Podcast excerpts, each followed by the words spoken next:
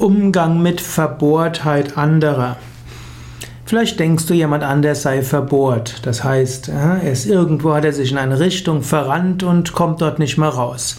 Verbohrtheit hat ja etwas mit äh, Schreinertum, Schreinerhandwerk zu tun oder auch mit Schlosserhandwerk. Man hat irgendwo gebohrt, man hat in die falsche Richtung gebohrt, hat sich also verbohrt und kommt dort nicht mehr raus. Auf ähnliche Weise, jemand kann irgendwo sich festgefahren haben, verbohrt haben und kommt dort nicht mehr raus. Hm, so nennt man einen Menschen verbohrt, der irgendwo in eine falsche Richtung gegangen ist, eine falsche Meinung bekommen hat oder etwas begonnen hat in eine falsche Richtung, was, nicht, was er sich weigert, irgendwo zu ändern.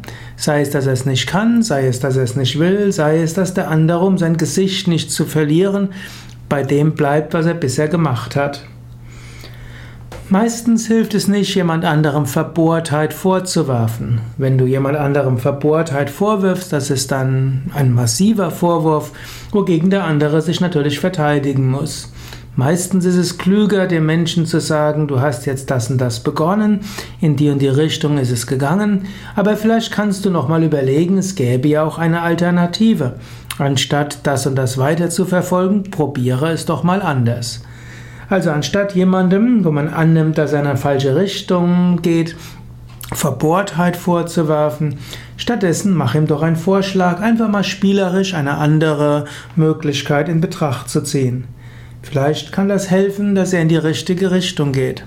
Aber sei dir bewusst, manchmal wenn du denkst, ein anderer sei verbohrt, könnte es auch sein, dass du selbst unter Verbohrtheit leidest. Ausschließen solltest du es nicht.